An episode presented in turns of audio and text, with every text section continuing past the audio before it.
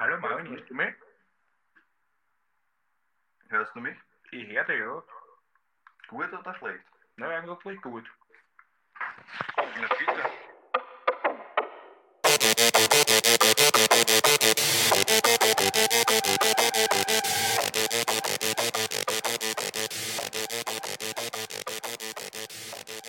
Jo, jo, jo! Herzlich willkommen zur elften Folge Mod is Your Hobby. Mein Name ist Jared. Mein Name ist Marvin. Marvin, du hast den Hint jetzt diesmal in letzter Sekunde noch bekommen. Deswegen habe ich noch gut in Erinnerung. ja, irgendwie haben wir diese Woche den Hint vergessen. Ja, kann Aber- passieren. Im letzten Moment unser berühmter Hint für diese Folge, Marvin. Magst du beschreiben, was du auf dem Bild gesehen hast? Am Bild ist der Eingang zu einem Saloon, also einer Bar mehr oder weniger. Und der Name dieser Bar oder dieses Saloons ist Ugly Tuna Saloon. Ugly Tuna Saluna, genau, so Genau. ist es. Ugly Tuna Saloon und ähm, scheint in einem Einkaufszentrum oder so zu sein, weil rechts sind Rolltreppen. Aber Ja, so eine Art Partymeile. okay, Genau. okay. Also sag mal. Das sagt dir doch nichts. Nein. Alles klar. Unser heutiger Fall wird sich eben genau dort abspielen, im Ugly Tuna Saluna, zumindest. Jetzt, Haupt- glaube ich, habe ich aber jetzt. Okay. Jetzt komme ich, glaube ich, aber langsam auf die Sagen Fährte. mal, sagen Weil mal. du sagst, er wird sich dort abspielen, Hauptsächlich. hauptsächlich. Ich glaube, es geht um einen vermissten Fall. Richtig, Marvin. Na, Es dann geht um einen vermissten Fall. Heute wird hier wieder jemand verschwinden. Genauso wie im letzten Fall. Nur werden wir diesmal ein bisschen weiter reisen. Weißt du, wo es spielen wird? In, in Amerika. Genau. Zur Abwechslung. Zur Abwechslung geht Zur Abwechslung nochmal nach. Amerika. Warum nicht? Genau. Der Fall hat sich 2016 zugetragen an einem Ort, auf den, den werden wir dann gleich kommen. Da gibt es ziemlich viel Videoüberwachung. Was ich mir noch gefragt habe, ist, auch weil das im letzten Fall ja Thema war, wie kann das sein, dass heutzutage einfach jemand spurlos verschwindet? Und glaubst du, dass man da immer ein Verbrechen vermuten muss? Nein, auf keinen Fall. weil ich mir das heute so überlegt habe und ich bin irgendwie zu dem Entschluss gekommen, dass mit den heutigen Möglichkeiten und mit dem, wie man Fälle aufklären kann und Spuren suchen kann, glaube ich schon, dass wenn jemand wirklich spurlos verschwindet, dass man davon ausgehen kann, dass das im Normalfall schon irgendwie jemand aktiv dazu beiträgt, da was zu verschleiern, weißt du, was ich Ja, meine? wie du sagst, so gut die Mittel sind, jemanden aufzuspüren, aus technischer Sicht, so gut sind sicher auch die Mittel, um das Ganze zu verschleiern. Stimmt natürlich, wenn man das will. Aber will man das? Und auch dann ist es, glaube ich, mit den eben Videoüberwachungen und, und du musst ja auch überall dich ausweisen, wenn du irgendwo hinreist und mit, mit all dem. Ich meine, möglich ist es definitiv, aber ich glaube, sehr schwierig. Ja, ich glaube, wenn man die richtigen Leute kennt, kommt man weit. Das ist halt auch wieder das Ding, wie viele Leute dann dicht halten. Und das, der Fall hat sich jetzt 2006 abgespielt, das heißt, 2006? Mhm. Okay. Das heißt, ist jetzt auch schon wieder fast 15 Jahre her. Mhm. 15 Jahre, dass das wieder keiner bemerkt und da gibt es ja auch immer wieder Mhm. dann Familie, Angehörige. Kommen wir mal zum heutigen Fall. Brian Schaffer. Sagt dir das was? Ja. Also kennst du den Fall schon. Ich kenne den Fall aus Erzählungen, eigentlich hauptsächlich aus Erzählungen von dir. Ich glaube, wir haben mal irgendwann darüber geredet. Das stimmt und ich habe dir schon einmal von dem Fall erzählt, schon ein bisschen her. Ja. Ähm, ich weiß die Details nicht mehr und ich will jetzt auch nicht zu viel vorgreifen, um den Spannungsbogen nicht zu zerreißen. Aber auf jeden Fall, es geht um einen vermissten Fall und wie du sagst, es spielt sich alles dieser, oder hauptsächlich in dieser Bar ab. Und er ist ziemlich mysteriös, soweit ich weiß. So würde ich das auch zusammenfassen. Wir kommen einfach gleich mal dazu und wir fangen noch gleich mit Brian Schaffer an. Schäffer, Schaffer. Ich weiß nicht, wie wir ihn im Laufe des Podcasts nennen. Mit A. Da, genau. Schaffer. Schaffer. Schaffer. Schaffer. Schaffer. Bleiben wir bei Schaffer. Brian Schaffer, geboren am 25. Februar 1979. Und wir haben schon wieder was mit diesen Zahlen bei uns im Podcast, weil 25. Februar wurde geboren und genau am 25. Februar wird diese Folge erscheinen. Das ist Echt? nämlich der Donnerstag diese Woche. Okay. Und das ist wieder genau der 25. Februar. Ja, perfekt. Ein Zufall? Also wer an Ich Zahlen glaube kaum. glaubt, Wer an Zahlen glaubt. wer an Zahlen glaubt und an Zufälle, Und die anderen leugnen dann die Zahlen. Zahlen gibt es. Wer an Zahlen Zufälle glaubt, so. Ja, 25. Februar 1979 geboren, 25. Februar 2021 wird diese Folge erscheinen. Okay. Er wuchs in einem behüteten Elternhaus auf mit seinem jüngeren Bruder und seinen beiden Eltern in Ohio in den USA. Wird den meisten ein Begriff sein, Ohio. Nachdem er 1997 die lokale Highschool beendet hat, besuchte er dort eben in Ohio die State University und sechs Jahre später hat er auch schon seinen Abschluss für Mikrobiologie in der Tasche. Das hat ihm aber nicht gereicht, denn 2004 hat er dann noch ein Medizinstudium begonnen. Er war schon eher ein entspannter Typ, ein lockerer Typ, aber er hat das Studium schon konsequent durchgezogen. So Work hard, play hard nach dem Motto. Okay. Also schon konsequent studieren, aber sich auch mal gut gehen lassen. Seinen Freunden gegenüber hat er zum Beispiel immer so Sachen erwähnt, wie er möchte nur Arzt werden, damit er später mal sich eine eigene Insel kaufen kann und eine Rockband gründen. Also er war schon so ein bisschen ein Das wollen ja viele. ja, das wollen einige. Also so, damit du ein bisschen einen Eindruck von Okay. Brian erhältst. Man konnte auch, also man konnte auch mit ihm ziemlich gut Spaß haben. Pferdestehen war auch ein, ein Rock-Fan. Viel auf Konzerten, auch mal gerne im Nachtleben unterwegs, aber trotzdem ein konsequenter Student. Bis dahin also ein glückliches und unbeschwertes Leben, bis zwei Jahre später, nachdem er das Studium begonnen hat, also mittlerweile war er im zweiten Jahr seines Medizinstudi Medizinstudiums, ist seine Mutter Renee an einer Erkrankung des Knochenmarks verstorben. Das war im März 2006. Er war eher der Typ, der seinem Umfeld das Gefühl geben wollte, dass er das verkraften konnte. Seine Freunde sagen aber über ihn, dass es ihn schon sehr mitgenommen hat, der Tod von seiner Mutter, was natürlich sehr verständlich Ja. ist. Während seines Medizinstudiums lernte er noch Alexis Wagoner kennen. Sie war zum damaligen Zeitpunkt auch Medizinstudentin und die beiden haben im April 2006 eine romantische Beziehung begonnen. Es war dann auch ein Trip nach Miami geplant. Eine So romantische. Beziehung. Ich wollte das jetzt nicht so, weiß ich nicht, ja. Sie haben halt was miteinander gehabt. Okay. Ja, sie waren zahm. Also. Sie waren fix zusammen, ja. Also, sie waren ab April 2006 dann circa fix zusammen Ja. und haben einen Trip nach Miami geplant zum Spring Break. Da wollte ich früher auch immer hin. Ja, das, In Miami ist das ja. Genau, also eben diese Mega-Party am Semesterende, Spring Break. Das haben sie geplant gehabt, dort wollten sie hin. Ob sie dort jemals die Reise antreten werden, werden wir sehen. Sie, die Alexis, hat Brian dann nämlich sogar angeboten, dass sie den Trip absagen können aufgrund dessen, was mit seiner Mutter passiert ist. Wie gesagt, der Trip war für den April geplant und im März ist das mit seiner Mutter passiert. Also hat sie auch gesagt, wenn es dir zu viel ist, können wir das nicht absagen. Er hat aber auf, darauf bestanden und hat sich für den Trip entschieden. Sie und ihre Familie und auch der gemeinsame Freundeskreis gingen ebenfalls davon aus, dass Brian ihr an diesem Trip oder während dieses Trips einen Hochzeitsantrag machen würde. Das heißt, Brian, der Trip ist für Anfang April geplant und Ende März 2006 Semesterende.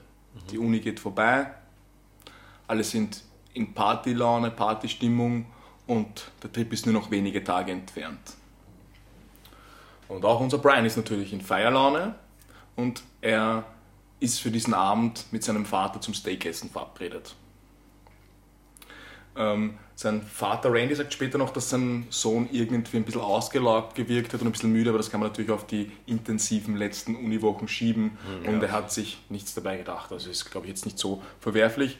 Er hat sich zwar gedacht, das soll jetzt nicht unbedingt noch weggehen, als er ihm von seinen Abendplänen erzählt hat, aber das hat er ihm nicht dann wirklich kommuniziert. Ist auch die Frage, was man im Nachhinein rein interpretiert, oder? Genau, genau. Also er hat ihm jetzt auch nicht irgendwie darauf aufmerksam gemacht oder ihm irgendwie gesagt, hey, bleib lieber daheim oder so, sondern er hat einfach gedacht, er ist vielleicht müde oder sowas und Ja. hat sich aber das Feiern natürlich reglich verdient. und hat seinem Vater noch gesagt, dass er später noch mit seinem Freund William Florence feiern gehen wird. Der William Florence wird im Laufe des Falls noch wichtig. Wir werden ihn aber, so wie all seine Freunde und Freundinnen, auch Clint nennen. Für den Clint? Clint. So wie der Eastwood. Clint Eastwood, genau. Okay. An den habe ich auch als erstes denken müssen. Also, Wieso Clint? ich weiß nicht, was ist, gibt es eigentlich für Clint einen, einen tatsächlichen Namen, der dahinter steckt, oder ist das nicht einfach nur so ein Spitzname? Ich weiß es ehrlich nicht. Wie bist du auf Clint gekommen? Nein, der heißt, also die, der wird von allen Clint genannt. Ach so. Ja, ja, also er heißt William Florence. Und wir Aber allen alle nennen ihn. Clint. Okay, Genau. das habe ich jetzt nicht, da bin ich nicht mitgekommen. Okay, nein. Weiß ich jetzt auch nicht. Obwohl, ist, oder ist Clint vielleicht sein zweiter Name oder so? Das, aber das ist der Clint. wir nennen ihn auf jeden Fall Clint und Clint. alle anderen haben ihn auch Clint genannt. Okay. Vielleicht ist das Wir bleiben bei Clint. Wir bleiben bei Clint. Und zwar um 9 Uhr abends treffen sich Brian und Clint auf der High Street. Das ist so eine Partymeile in der Gegend dort in Ohio. Und wo treffen sie sich? Im Ugly Tuna Saloon. Okay. Jetzt kommen wir schon in die Bar. Das ist so eine typische Studentenbar. Ich glaube, du kannst dir da Ja, circa ja. ein Bild machen. Wir werden auch das Bild von der Bar oder von dem Eingang hochladen Okay. auf Instagram. Auf Modesty Hobby. Podcast. Jetzt hätten wir es gleichzeitig sagen können. Ja. Ähm, das heißt, dieses Bild, also den Hint wirst du. Den Hint werde ich hochladen, genau. Dass man sich vorstellen kann, wie es da circa ausgeschaut hat. Zumindest von außen. So eine typische Studentenbar. Um 9 Uhr. Auch den Namen finde ich arg. Ugly Tuna Saloon. Hässlicher Thunfischsalon. Jetzt Kommt man auf das. Okay, aber es reimt sich halt wahrscheinlich das. Ja, voll. Treffen wir uns im hässlichen Thunfischsalon. Okay, und, und das heißt, die sind dort einfach hingegangen um 9 am Abend. genau, sie haben sich dort um 9 Uhr getroffen und um 10 Uhr hat er noch mit seiner Freundin Alexis telefoniert. Die war nämlich gerade auf dem Weg nach Toledo zu ihrer Familie, bevor sie nach, also Semesterende, bevor sie auf den Trip oder den Trip angehen, geht sie nochmal ihre Familie besuchen. Er besucht die Bar, hat noch einen entspannten Abend, ruft die Alexis noch an, 10 Uhr, alles ist in Ordnung. Es bleibt aber jetzt nicht einmal in der, ich vorerst nicht in der Ugly Tuna Saloon Bar, sondern sie wollten dieses Barhopping machen, also von Bar zu Bar, überall dann einen kleinen Drink nehmen. Sie wollten sich nämlich bis zum Arena District durchschlagen. Und laut Clint haben sie vom Weg, also von der Ugly Tuna Saloon Bar bis zum Marina District, bei jeder Bar Halt gemacht, um einen Shot zu trinken. Hochprozentiges natürlich. Ja, ist klar. Ist ja klar. Kurz nach Mitternacht und einige hochprozentige Shots später trafen die zwei noch Meredith Reed oder Reed, eine Freundin von Clint. Die war zu diesem Zeitpunkt noch nüchtern und sie hat die beiden überredet, dass sie wieder in die Ugly Tuna Saloon Bar vom Anfang fahren und dort den Abend ausklingen lassen. Also sind die drei zurück ins Ugly Tuna Saloon, haben dort den Abend fortgesetzt und zu dritt noch ein paar Drinks genossen. Und jetzt fängt's an, mysteriös zu werden. Was passiert? Jetzt kannst du auch alles vorwegnehmen, was du weißt. Jetzt interessiert uns Detective Marv. Warum sprechen wir heute über Brian Schaffer? Soweit ich weiß, ist Brian Schaffer an diesem Abend das letzte Mal gesehen worden. Ja, das hast du gut geschlussfolgert. Und soweit ich weiß, in dieser Bar. Du weißt ja ganz schön viel. Ich weiß ganz schön viel. Ja, ich weiß aber auch gar nicht ganz schön viel, weil ich weiß nur, dass man ihn dort nicht mehr gesehen hat und man weiß ja bis heute nicht, wo Brian Schaffer ist. Habe ich zu viel vorweggenommen. Entschuldigung. Nein, das ist richtig. Das hast du gut zusammengefasst. Aber wie kommst du dazu und was gibt es für Spuren? Das weiß ich alles nicht. Ich weiß nur, oder ich glaube, mich erinnern zu können, dass er durch den Notausgang oder durch die, auf die Toilette gegangen ist oder irgendwie so ähnlich und dann Wir glaub, kommen gab auf das sogar alles. Kameraüberwachung oder so. Genau, Kameraüberwachung gab es. Wie du aber schon gesagt hast, war das mitten in einem Einkaufszentrum. Das heißt, durchs, durchs Klo zu flüchten ist keine Möglichkeit. Es gab einen Notausgang, das kannst du jetzt auch ruhig schon vorwegnehmen. Der war aber hinter der Bar, nur vom Personal zu begehen und zu dieser Zeit war dort eine Baustelle. Das heißt, es war quasi unmöglich für ihn, dass er Den Notausgang den Notausgang benutzt. Okay. Mehr weiß ich auch nicht. Na gut. Irgendwann im Laufe des Abends trennt sich Brian von den anderen beiden, was ja für so einen Abend, der so verläuft, jetzt glaube ich nicht ungewöhnlich ist. Also ich glaube, jeder kennt das, wenn man zu dritt unterwegs ist und man Ja. ist ziemlich betrunken, dass dann einer irgendwo Einer verliert sich. weg ist und dann irgendwann Ja. wieder kommt und dann Wieder gefunden. wieder weg ist und dann ist wer anderer weg. Ja. Und das passiert halt.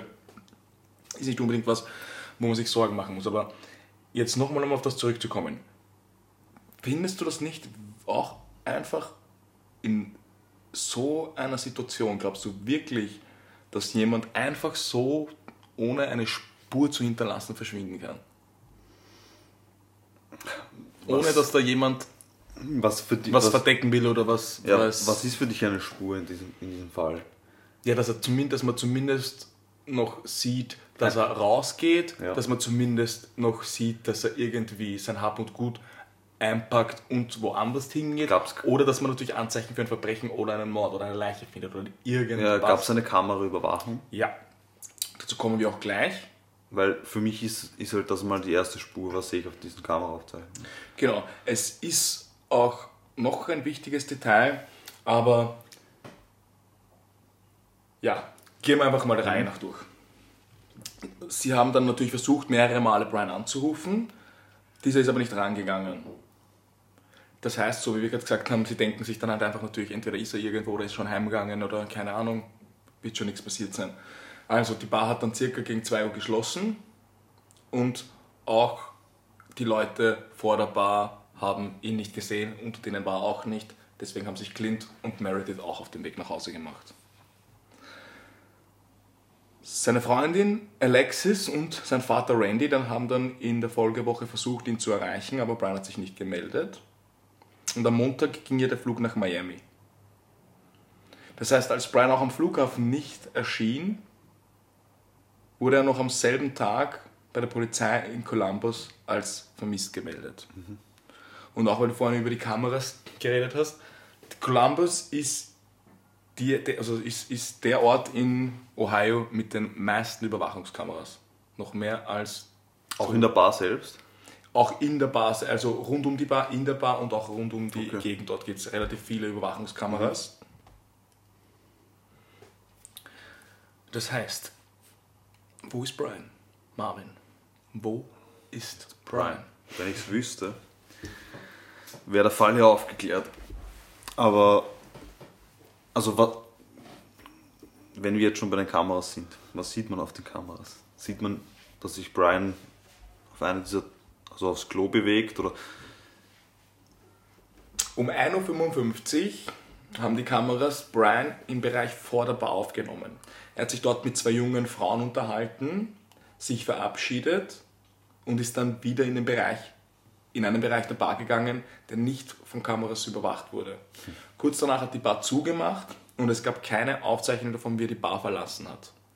Das ist die letzte Aufzeichnung, zeigt ihn, wie er vor der Bar mit Mädels redet. Dann geht er wieder in die Bar und seitdem gibt es nichts mehr.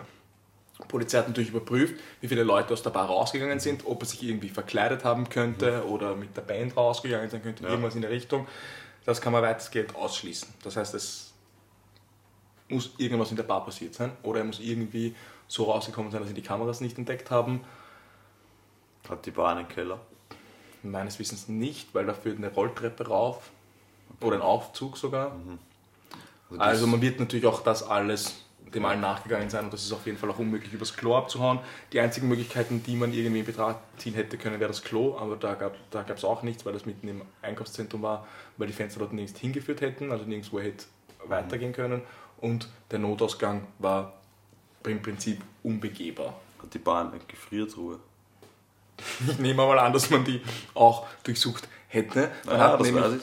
Naja, man hat natürlich dann begonnen zu ermitteln und man hat den, den Tatort natürlich auf den Kopf gestellt. Man hat natürlich auch mit Spürhunden abgesucht. Auch die Straßen rund um die Bar hat man untersucht, Anwohner befragt und sogar Mülltonnen umgekrempelt. Okay. Das heißt, man hat schon sehr intensiv Natürlich, also es ging, man ging dann schon davon aus, dass da irgendwas passiert sein könnte und man hat dementsprechend Ermittlungen War irgendwie was geleitet. Auffälliges in der Form, dass er mit irgendwem Streit hatte oder irgendwie Nichts. nichts? Nicht. Keine Anzeichen dafür, dass er hätte irgendwie abhauen wollen, dass er dort mit irgendwem in einen Konflikt geraten wäre. Also wirklich das Letzte, was man weiß, aufgezeichnet hat, ist 1.55 Uhr, wie er mit diesen zwei Mädels redet, verab- sich verabschiedet und wieder in die Bar geht. Okay. Das heißt, man hat natürlich die Gegend, wie gesagt, auf den Kopf gestellt, alles durchsucht, die Kameras rundherum ausgewertet und man hat dann durch die Auswertung noch feststellen können, dass Brian Clint und Meredith die Bar über den Aufzug, der zum Eingang führte, um 1.15 Uhr betreten haben. Wie gesagt, um 1.55 Uhr war dann das mit den Mädels vor der Bar und sonst hat man nichts mehr von ihm gesehen. Wie gesagt, Columbus auch eine oder die Stadt in Ohio mit den meisten Überwachungskameras. Das heißt mehr als Cleveland, Connecticut und Toledo zusammen. Okay. Also eine sehr hohe Dichte halt wahrscheinlich auch. Extrem, genau. Das heißt, wenn man ihn auch außerhalb dieses Bartimeilenbereichs oder im Bartimeilenbereich, wenn er sich dort bewegt hätte, hätte man ihn sehen müssen auf den Kameras. Zumindest geht man davon aus. Aber es richtig. kann ja sein, dass es jemandem entgangen ist, Na, oder? naja, das Ding ist, es wurden dann über 100 Ermittler damit beschäftigt, dieses Material auszuwerten. Okay. Und man ging halt dann wirklich, also das muss der ist bis heute verschwunden. Ja, ja. Das heißt, man hat natürlich alles versucht und alles in die Wege geleitet, um das aufzuklären. Und das Material hat man natürlich auch dementsprechend ausgewertet, wenn wir auf das vertrauen, was mir im Zuge der Recherche untergekommen ist. Also wenn natürlich das jemand verschleiern will oder vertuschen will, dann wird man das nicht sagen, aber Also wirklich, wenn man davon ausgeht, dass die, das, dass die dem wirklich 100% nachgegangen sind, dann muss man davon ausgehen, dass man da auf den Überwachungskameras und auf dem Material nichts gesehen hat. Ja, das ist für mich so unerklärlich. Ja darum auch das, die Frage vom Anfang, dass man da meiner Meinung nach dann bei sowas schon von einem Verbrechen ausgehen muss, weil da muss irgendwer Entschuldigung, dazu hat er, tun. hat er ein Handy? Ja, das Handy, dazu kommen wir auch, weil du weißt ja, wir haben im letzten Genau. Fall schon eine Auswertung gehabt, die, die man nicht genau Signal. zuordnen kann.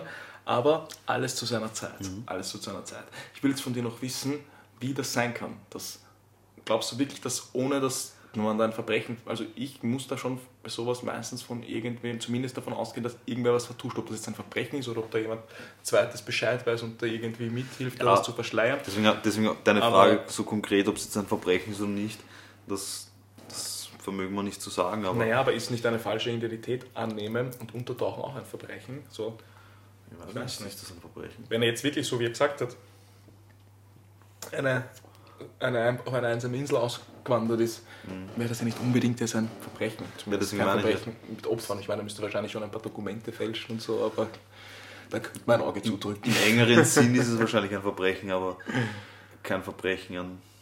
Ohne Opfer. Also ohne Opfer ist natürlich auch nicht ganz richtig, weil es ist natürlich eben, also zumindest sein Vater, sein Bruder, die suchen natürlich, deswegen Aber ist von sowas natürlich auch immer schwierig auszugehen, weil man muss bei, bei sowas immer dann auch natürlich davon ausgehen, dass er einfach von, von 0 auf 100 seine Da Familie fehlt ja noch immer das Motiv lässt. wahrscheinlich einfach, oder? Und das auch, wo man natürlich auch sagen muss, wo wir auch später noch darauf kommen, der Tod von seiner Mutter kann natürlich schon ein Motiv sein.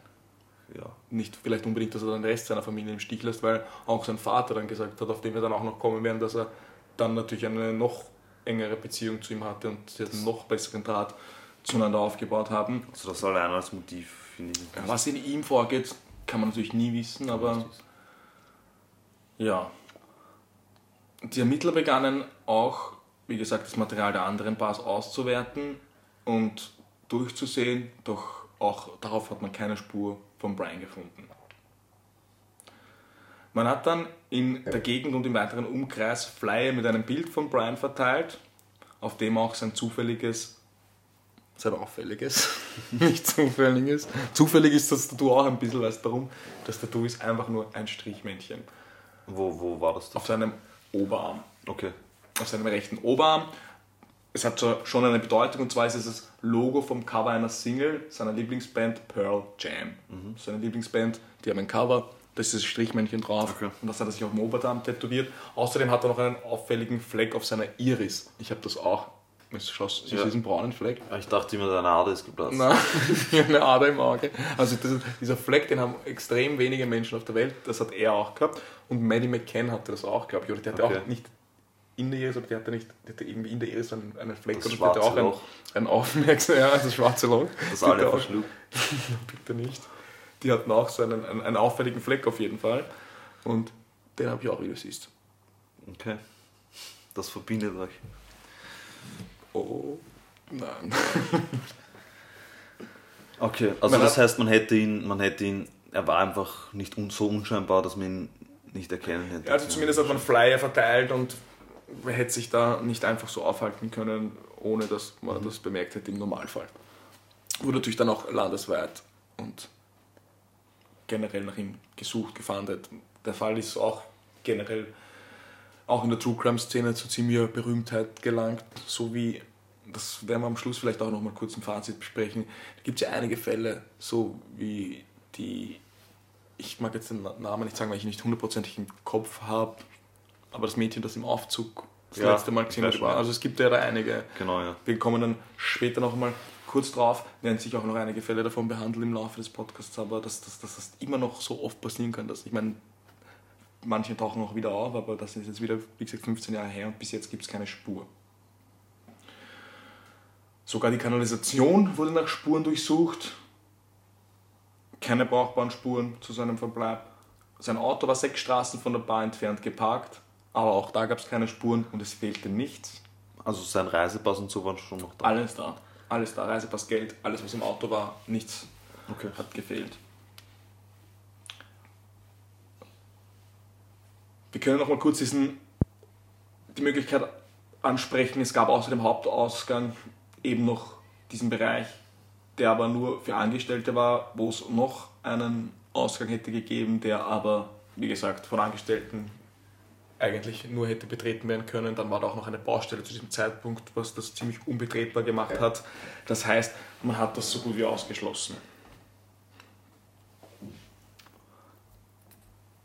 War es aber vielleicht doch kein Verbrechen, denn nachdem die Polizei jetzt dort alles abgesucht hat, auch das Gebiet rund um die Bar, die Bar mit Hunden,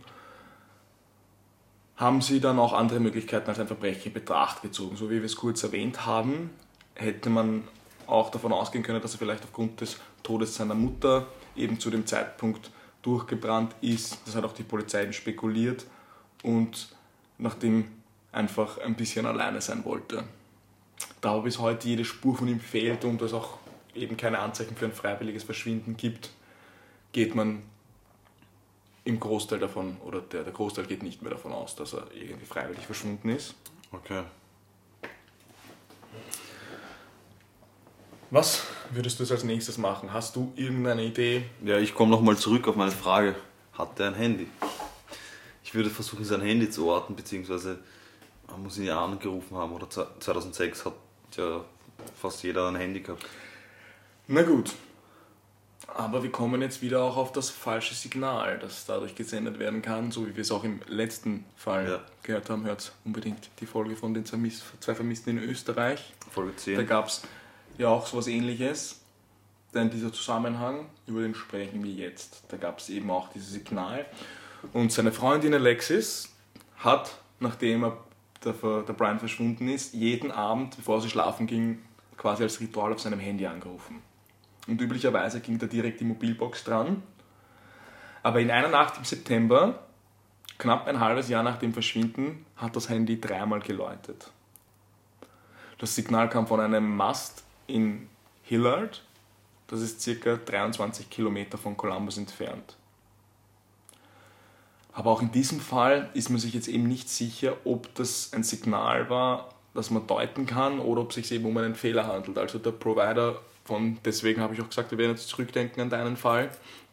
Man kann das einfach nicht so zu 100% dann immer zuordnen. Das hat auch der Handy-Provider gesagt. Das kann auch sehr gut sein, dass das ein Fehlsignal war und dass das einfach dreimal geläutet hat, aber dass da Also kannst du das nochmal wiederholen jetzt? Wie, wie hat man das Handy Also sie hat quasi jeden Abend, bevor sie schlafen ging, hat sie einmal auf seinem Handy angerufen und im Normalfall ist immer die Mobilbox drangegangen, aber ein halbes Jahr später, im September des gleichen Jahres, hat das Handy dreimal geläutet. Okay. Und sie ging halt davon aus, dass das Handy wieder angeschaltet ist, hat das gemeldet, aber man hat ihr dann zu verstehen gegeben, dass das eben keine Spur sein muss und dass das. Da habe ich auch noch einen Input dazu. Weil Ich weiß aus eigener Quelle, dass die Handynummern neu vergeben werden. Das hat man auch, glaube ich, sogar in Betracht gezogen, das habe ich in der Recherche gelesen. Das hätte aber dann der Provider feststellen können. Okay, Also das, das hätten sie, genau, das hätten sie gesagt. Also dann hätten sie das Also gesagt. vergeben wurde sie wahrscheinlich das, nicht. Das wurde sie zu dem Zeitpunkt noch nicht, genau. Es war ein halbes Jahr später. Also das haben die Verantwortlichen dann auch schon gesagt, dass das nicht daran liegt, aber dass es trotzdem nichts heißen muss. Es hätte einfach sein können, dass sie sich mm, woanders sozusagen eingewählt hat vielleicht. Und deswegen hat es geläutet. Es kann auch einfach ein Fehler sein. Einfach ein Fehlsignal, das da einfach dreimal läutet, aber ist, da steckt halt in Wirklichkeit gar niemand dahinter. Also das Aber interessant Ja, ist es schon. Ja. genau, und es müsste ja aktiv jemand abheben. Das heißt, es würde einfach nie jemand abheben. Und Mhm. nach dreimal Leuten war das Signal noch wieder weg. So, Konnte man sein Handy nicht orten? Doch, also zumindest den Masten. Und das war ein Mast, 23 Kilometer von Columbus entfernt, in Hillard. Da kam das Signal her. Ja, also aber, das aber da. das Handy an sich konnte man nicht orten. Ja, den genauen Standpunkt, also das war das Nächste, was man zum Weil Signal das ist was für, was für mich, ich meine, natürlich kann sein Akku leer sein einfach, was ja nicht so unwahrscheinlich ist bei einer langen Partynacht, aber die Handys damals auch schon sehr ausdauernde Akkus gehabt, wie man weiß, oder? Ja, das Nokia Diese Not- 3210 zum Beispiel. Also da waren wir wochenlang versorgt. Kann man sich heute auch nicht mehr vorstellen. Ja. Zwei Tage sind schön. Aber nochmal zum, zum Handy. Da muss ja jemand aktiv das Handy deaktiviert haben. Wenn es so, so schnell danach nicht mehr erreichbar war, wenn wir davon ausgehen, dass sein Akku nicht leer war. Weißt du, was ich meine? Und dann glaube ich schon eher an ein Ist Verbrechen. natürlich ein interessanter Punkt. Das heißt, du denkst darum, dass, das, dass dann entweder er hätte verschwinden müssen aktiv und aus dem Grund quasi das Handy selber abgedreht hat oder dass Oder jemand anderer. jemand anderer das Handy. Genau. Ist ein interessanter Punkt auf jeden Fall, weil das stimmt natürlich, er hat um 10 Uhr das letzte Mal mit seiner Frau nicht telefoniert und war danach auf jeden Fall nicht mehr Eben, erreichbar. deswegen. Ja. Interessanter Punkt auf jeden Fall, ja. Interessanter Punkt. Wir kommen jetzt zum berühmten Lügendetektor-Test. Dum, dum, dum. Würdest du in so einem Fall einen Lügendetektor-Test machen? Ich will in Wenn du- keinem Fall einen Lügendetektor. Also wenn, wenn ich jetzt verschwinden würde, wir gehen jetzt zusammen in eine Bar, ich verschwinde und alle sagen, der Marvin hat sicher was damit zu tun, Mhm. mach einen Lügendetektor-Test. Würdest keinen Lügendetektor-Test machen. Ich kann es nachvollziehen. Ich kann es echt nachvollziehen, weil wenn du weißt, dass du nichts damit zu tun hast, kannst du dich damit auch trotzdem in eine noch negativere Lage bringen. Das heißt, ich würde es komplett nachvollziehen können, aber ich habe trotzdem die Frage an dich, weil ich wüsste es ehrlich gesagt auch nicht. Also ich würde aus Ermittlersicht keinen machen, aus, aus möglicherweise Tätersicht oder, oder ähm, Beschuldigten-Sicht auch nicht, weil, weil einfach der Lügendetektor-Test dann nur noch mehr Feuer. Ja, es stellt halt die Frage, ob man es von dem Standpunkt sieht, dass man sagt, ich weiß, ich habe nichts getan, ich kann damit nur zu den Ermittlungen beitragen. Ja, aber aber man man kann weiß, natürlich auch sagen, ich weiß, ich habe nichts getan, ich kann mir damit auch nur schaden. Und dem ganzen Fall, weil die Fehlerquote, das weiß man einfach, ist, ist relativ Ja, hoch. und da geht es aber dann auch eigentlich glaub, auch wird auch ums, ums Persönliche. Aber wenn ich weiß, ich habe nichts getan, dann kann ich ja der Aufklärung Natürlich, aber wenn dann trotzdem was anderes rauskommt, eben, das, und das, das Eben ist- stellt man sich- besteht halt immer. Ja. deswegen schwierige Frage, aber ich würde es wahrscheinlich trotzdem ablehnen, es sei denn, die Angehörigen bestehen drauf. Einfach, dann würde ich es ihnen zuliebe natürlich machen. Okay, interessant. Sehr interessant. Und ich muss auch sagen, ich wüsste es nicht, weil ich auch einfach nicht so dieses Vertrauen dann ehrlich gesagt in die Behörden habe, dass mh, dann die auch 100% das rausfinden, weil dann bin ich vielleicht nervös beim Test und dann Aber kommt es- auf einmal raus, dann fragen die mich, ähm, weiß ich nicht, weißt du, wo er sich aufhält? Und ich sage nein und bin nervös und dann heißt, kommt der Ja raus und dann heißt es auf einmal, du weißt, wo er ist. Eben deswegen. Aber es wird ja auch nicht als Beweismittel zugelassen. ich Eben, weiß. und das ist natürlich in Amerika auch was eine ganz andere, was ganz anderes als bei uns. Aber Es Ähm, ändert trotzdem die Sicht auf die. Natürlich, genau. Und das ist, das ist der wichtige Punkt. Und alle, die Brian kannten und zu diesem Tag gesehen hatten, also nicht ganz alle, aber das werden wir gleich kommen, inklusive auch seines Vaters, wurden im Zuge der Ermittlung gebeten, sich eines Lügendetektortests zu unterziehen. Meredith und Brians Vater bestanden den Test. Clint hat ihn aber bis heute verweigert. Okay. Plot Twist. Was ist, wenn Clint den Test verweigert hat, weil er als bester Freund gewusst hat, wo der Brian ist? Der hat ihm gesagt, wo er sich absetzen will. Und deswegen hat er den Lügendetektor-Test verweigert. Wo er mir jetzt natürlich fragt, weißt du, wo Brian ist? Dann kann er natürlich nicht Nein sagen, ohne zu lügen. Die Frage ist, wie du vorher gesagt hast, wie lange kann man die Mauer des Schweigens aufrechterhalten? Das ist für mich auch immer das Problem. Also, man stellt sich das oft viel zu leicht vor. Wenn das gerade jemand ist, der auch im näheren Angehörigenumfeld ist, der als einziger davon weiß, kann ich mir fast nicht vorstellen, dass man so lange schweigen kann. Das an ihm hängt. Vor allem Ja, allein, dass wir jetzt viele Jahre später noch drüber reden, das lässt ja schon darauf schließen, was diesen Fall für einen Hype umgibt. Weißt du, was ich meine? Was auch auf ihn für einen Druck dann hätte lasten müssen, dass er als einziger Bescheid weiß, dass der noch irgendwo auf einer Insel, weiß ich nicht, gerade seine Rockband gründet und Oder es ist der größte Prank aller Zeiten. wahrscheinlich, ja. Aber das hoffen wir nicht, aber. Oder das hoffen wir schon eigentlich. Dann taucht er wieder auf, aber Ich kann's mir- Brian wäre es gut, ja. ich kann es mir, ich kann's mir nicht vorstellen, dass jemand so lange schweigt. Auch den Angehörigen gegenüber ist es einfach, glaube ich, nicht auf Dauer Ich es auch nicht. auszuhalten. Also ich, ich glaube auch, dass es sehr schwierig wäre und deswegen eher ein No für diese Theorie. Was ich komisch fand ist, in, zuerst hat man gesagt, in den Ermittlungen alle, die ihn an dem, dem Tag gesehen haben, wurden befragt. Die zwei Frauen, mit denen er aber auf den Überwachungskameras Genau, oder auf den Aufnahmen, genau, mit denen er auf den Aufnahmen gesprochen hat, die hat man 2009 ausgeforscht und die hat, haben angegeben, dass sie nie nach einem Test gefragt wurden. Und wenn man zumindest nach den Überwachungskameraauswertungen geht, müssten die zwei ja mitunter die letzten gewesen sein, die ihn gesehen haben. Aber hat man sie generell befragt? Ja. Generell schon, man hat aber nichts aus ihnen herausholen können und wie gesagt, 2009 hat man sie dann nochmal gefunden und bezüglich eines Tests haben sie gesagt nein. Sie haben aber auch nichts zu den Ermittlungen quasi beitragen können. Also die haben halt kurz draußen mit ihm geredet. Ja, ich denke auch, dass es, dass es einfach nur eine Unterhaltung war und dann. Ja, aber wenn, wenn die zwei die letzten sind, die ihn gesehen haben, Wäre natürlich ist natürlich interessant. trotzdem schwierig und Aber trotzdem, man hat sie ja befragt und wenn sie sagen, sie wissen nichts. dann wissen sie auch nichts. Dann wissen sie auch nichts. so. Naja, und selbst wenn der Lügendetektor-Test dann was ergibt, Ja, stimmt schon, das, stimmt schon. also da sind wir dann wieder, selbst aber er dass sie gar nicht gefragt wurden, ist halt irgendwie. Ja, das. Vielleicht hat sich da einfach nichts erhärtet sozusagen, Hm. Ich glaube auch, ja. Also wie gesagt, das Thema Lügendetektor-Test eher ein heikles, Ein heikles, Thema. ja.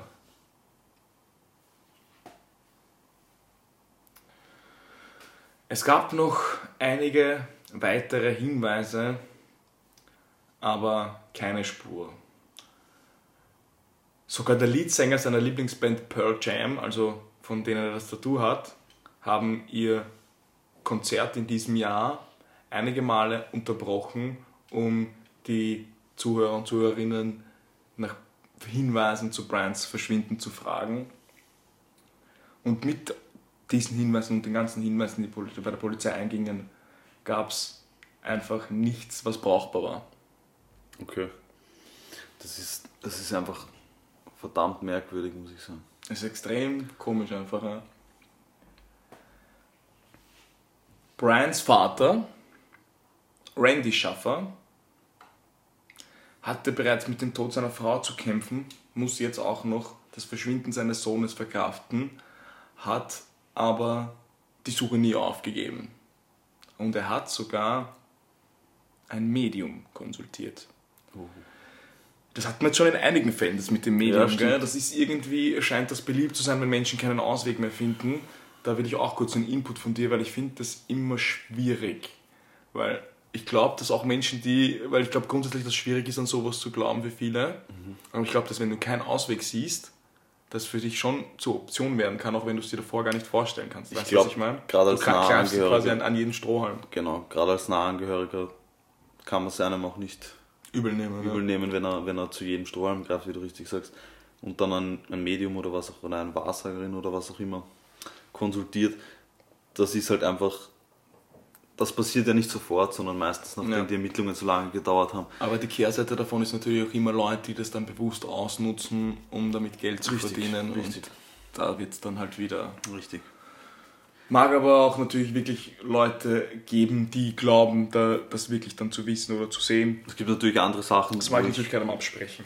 von denen ich mehr halt, wie zum Beispiel ähm, im Zuge einer, einer Psychotherapie oder, oder auch nicht unbedingt als Verhörmethode, aber als zusätzliche Unterstützung sozusagen, wenn man ähm, ähm, ah, wir hatten das letztes Mal im, Hypnose? eine Hypnose ja, ja, genau genau. anwendet. Okay, da, da, das, ist, das ist auch das ist, das ist wieder was anderes, aber bei Hypnose. Weil da geht's ja das um Erinnern auch- Genau, und im, also da glaube ich schon Gerade am definitiv. Traum oder so. Gerade Sachen, die du im Unterbewusstsein vielleicht verdrängst Genau. oder irgendwo hast, die sind auch noch da und die Ja. kann man durch Hypnose auch noch hervorholen. Das ist auch, auch schon Natürlich oft da, passiert. Auch da ja, immer fraglich, wie, wie aussagekräftig das ist. Das ist Natürlich, nämlich auch nicht zugelassen vor Gericht, aber es kann durchaus helfen, einen wichtigen Hinweis zu geben.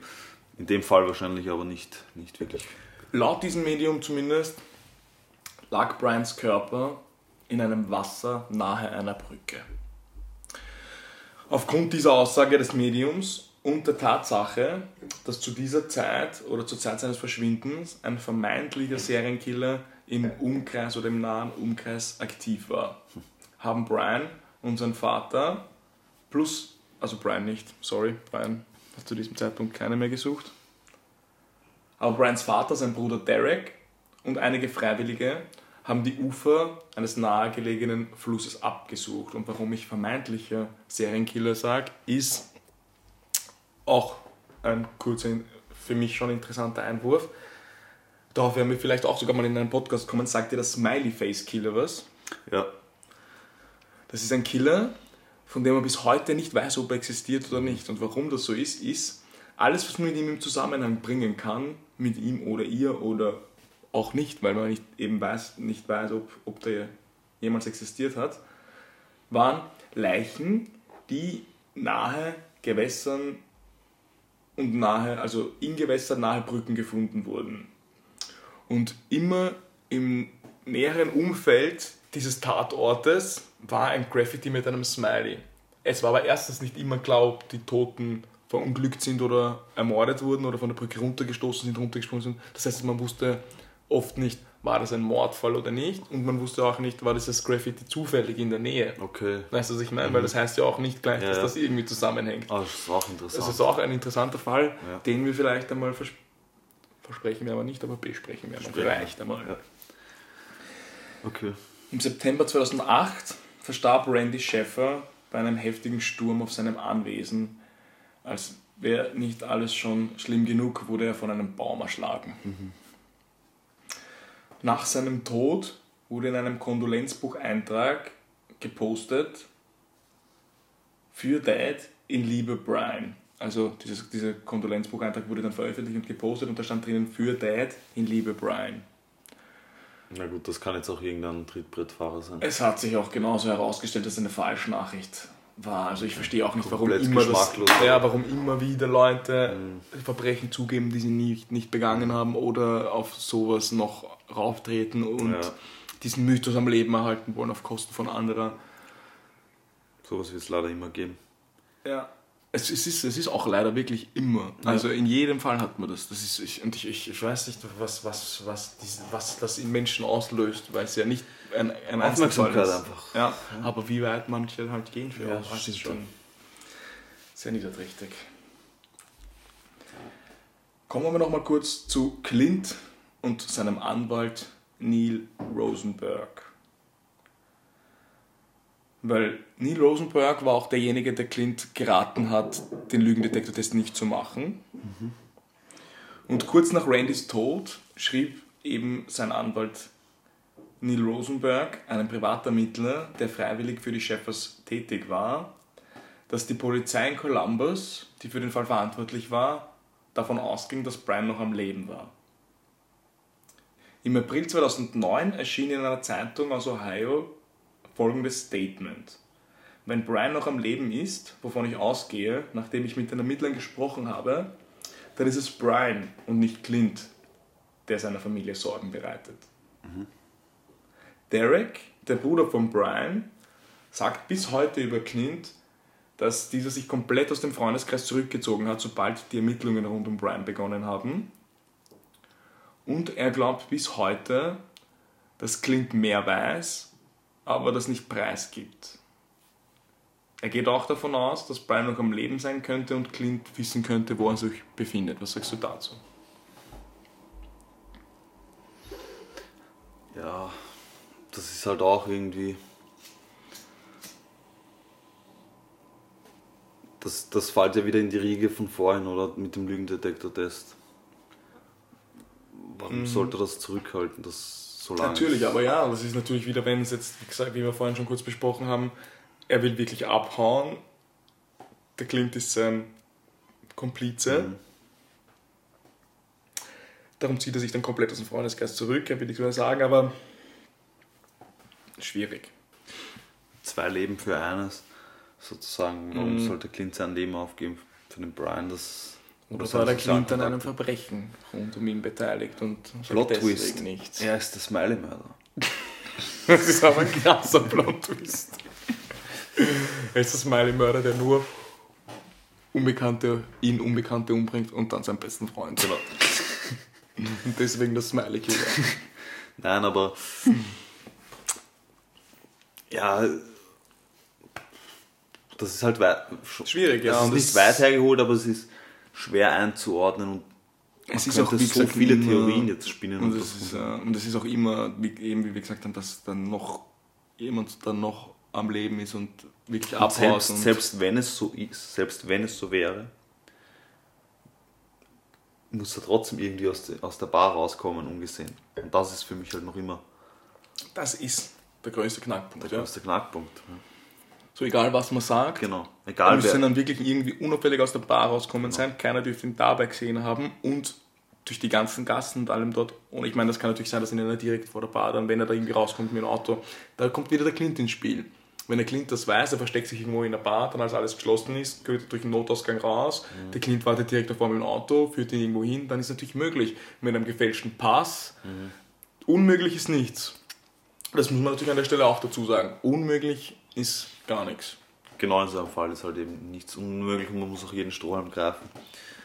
Aber ich denke, die Polizei, wie du sagst, 100 Ermittler ist verdammt viel für, ein, für einen vermissten Fall. Ja. Ähm, da, da wurde auch jeder. Also um den Fall Stein ist auch, wie um viele Fälle, die, um die es bei uns geht, ein wirklicher Hype entstanden. Reddit-Einträge über Foren etc., die sich mit dem Ja, es ist ein beschäftigen. Fall. Es ist wirklich ein sehr bekannter Fall, ja. Und auch seine Freundin Alexis sagte, dass Clint Informationen verschweigen würde, aber sie ging von Brians Tod aus. Sie würde ihm einfach nicht zutrauen, dass er einfach so abhauen würde. Das wäre auch meine Theorie. Auch deine Theorie? Ich muss leider auch sagen, ich gehe wieder, leider, so wie ich es am Anfang gesagt habe, von einem Verbrechen aus, aus dem Grund, weil ich immer glaube, dass da äußere Einflüsse mitspielen müssen, dass wirklich Ja. man keine Spur findet. Weil es, es, es, es geht nicht, meiner Meinung nach. Es geht nicht, dass da ein Unfall passiert, er wird nicht, er wird nicht ins, in, weiß nicht, irgendwie komplett un, zufällig ungesehen aus der Bar gehen und dann komplett ungesehen Genau. irgendwo verschwinden, zufällig und unzufällig bis heute hat man nicht mal seine Leiche gefunden. Ja, ja. Weißt du, was ich meine? Das ist auch das, was ich.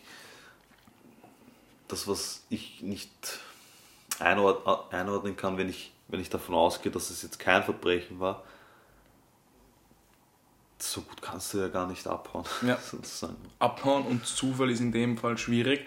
Abhauen noch eher als ein Zufall, aber dass das alles irgendwie zufällig so passiert, dass er da unglücklich verunglückt und man nichts davon ihm sieht, das halte ich für fast unmöglich. Ja. Das heißt, dein, dein Fazit ist auch wahrscheinlich. Wir kommen zum Fazit. Das Fazit ist, könnte abgehauen sein und lebt sein Leben in einem fernen Land oder einfach an einer einsamen Insel weiter mit einer neuen Identität oder ist einer vom Brechen zum Opfer gefallen. Ja. Das sind die zwei Sachen, die sein können, wenn ich tendieren müsste, wäre es das Verbrechen, dem er zum Opfer gefallen ist, oder wieder, dass irgendwer entweder da zufällig ein Verbrechen passiert ist, eine zufällige Auseinandersetzung, oder dass jemand aus seinem Leben Profit geschlagen hat und er bei einem Verbrechen zum Opfer gefallen ist. Diese Frage, liebe Zuhörer und Zuhörerinnen, Auch stellt doch an ihr euch. wahrscheinlich.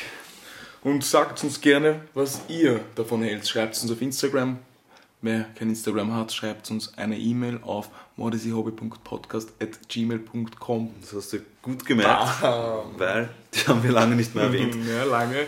Schreibt uns gern Danke dazu, ja. ja, wirklich. Also in dem Fall schreibt uns echt eure Theorien und was ihr davon denkt. Würde mich zumindest sehr interessieren, weil ich auch gern so von anderen Leuten hören wollen würde. Was glaubt ihr, kann jemand einfach so verschwinden? Vielleicht kennt der Zufällig eine oder, oder, auch die eine den Fall schon. Genau. Hat sich schon Gedanken und kann gemacht. jemand zufällig einfach verschwinden? Kann jemand durch, wenn er einfach will, von heute auf morgen einfach so verschwinden? Oder muss man in dem Fall eher von einem Verbrechen ausgehen? Weil Fakt ist, er ist verschwunden und wir wissen bis heute nicht, wo er ist. 2014 gab die Polizei in Columbus bekannt, dass sie bis zum damaligen Zeitpunkt noch circa zwei Tipps im Monat erhielten, die mit dem Fall zu tun hatte. Davon hat sich bis heute keiner als hilfreich erwiesen. Logischerweise, ja. Und der lässt auch wieder einen, meiner Meinung nach, bisschen Fadenbeigeschmack. Marvin. Ja, also Hinweisgeber kann man per se ja nicht anklagen. Es wird sicher nicht der einzige Mensch mit so einem, mit so einem Tattoo von diesem, weil die Band ist ja doch eher bekannt gewesen sein. Aber trotzdem immer diese Trittbrett, aber es, es, es stimmt schon, aber diese Trittbrettfahrer und die Leute, die da wirklich so zum Beispiel das Kondolenzbuch Ja, das sind natürlich die sollte man schon extreme Fälle. zur Verantwortung ziehen können, jeden meiner Fall, Meinung nach, auf weil das jeden ist halt schon was, was. Das hilft halt niemandem. Ja. Außer den Leuten selber, die glauben, dass die damit irgendwie lustig sind oder Ja. weiß ich nicht. Aber ja, Vielen Dank für deinen das Fall. war mein elfter Fall. Wie gesagt, ich habe den Fall ja schon ein bisschen gekannt, eben durch dich, aber die genauen Umstände waren mir nicht bekannt. Also wirklich ein extrem mysteriöser Fall und für mich unerklärlich. Für Wie mich, man in der heutigen Zeit jemanden in einer Bar verlieren kann. für mich Zumindest genauso unerklärlich. Es ist so lange echt, Zeit. echt weird. Ja, auf jeden Fall. Also, liebe Zuhörer, liebe Zuhörerinnen, wie kann ein Mann einfach in eine Bar gehen und verschwinden? Euer Feedback würde uns diesmal sehr interessieren. Ich würde sagen, damit beenden wir unsere elfte Folge. Mod ist Ihr Hobby. Danke fürs Zuhören und wir würden uns sehr freuen, wenn ihr nächste Woche wieder dabei seid. Dann bist du wieder dran, Marvin. Yep, ich freue mich schon. Ich, Ich habe schon einen coolen Fall im Petto und du kriegst bald einen Hint. Diesmal vielleicht zeitnäher als meinen. Ja, auf jeden Fall. Alles klar, damit bis zum nächsten Mal und Peace. Peace.